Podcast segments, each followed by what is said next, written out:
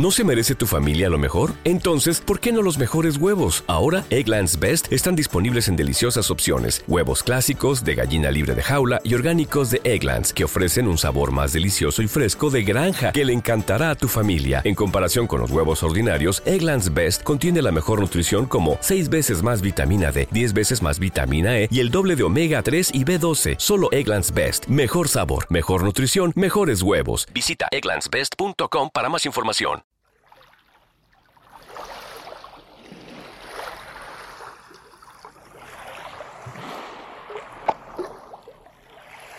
Eran trece los hombres, trece valientes curtidos en el peligro y avesados a las luchas del mar. Con ellos iba una mujer, la del patrón.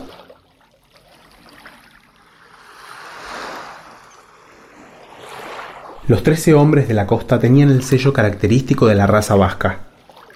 Cabeza ancha, perfil aguileño, la pupila muerta por la constante contemplación de la mar, la gran devoradora de hombres. El Cantábrico los conocía. Ellos conocían las olas y el viento. La trainera larga, estrecha, pintada de negro, se llamaba Aranza, que en vascuense significa espina.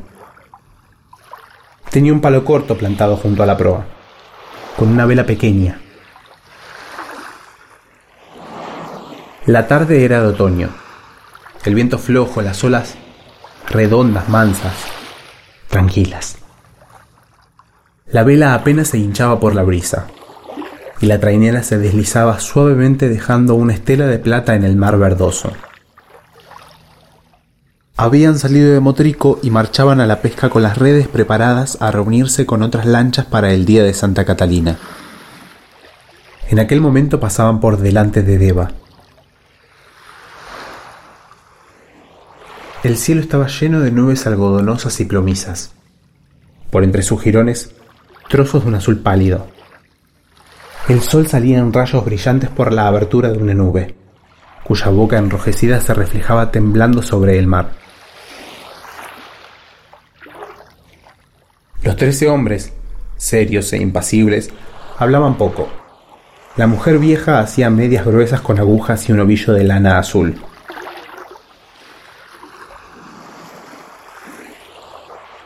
El patrón grave y triste, con la boina calada hasta los ojos, la mano derecha en el remo que hacía de timón, miraba impasible al mar. Un perro de aguas, sucio, sentado en un banco de popa junto al patrón, miraba también al mar, tan indiferente como los hombres.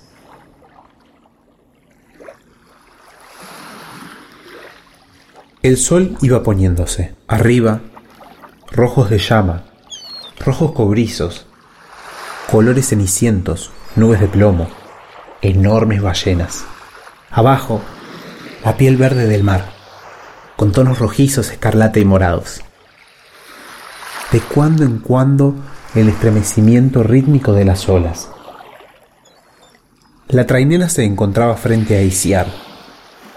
El viento era de tierra, lleno de olores de monte. La costa se dibujaba con todos sus riscos y sus peñas.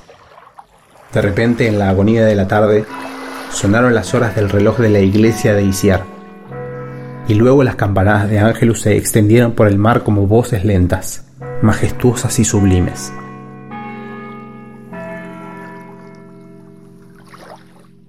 El patrón se quitó la boina y los demás hicieron lo mismo.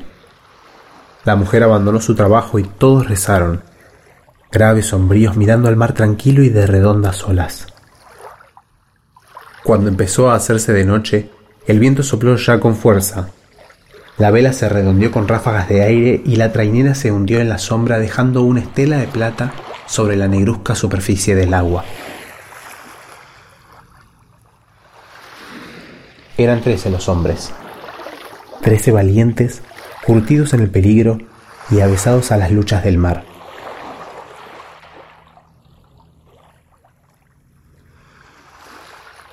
Esto es Sensaciones y Relatos por Agustín Carnaval.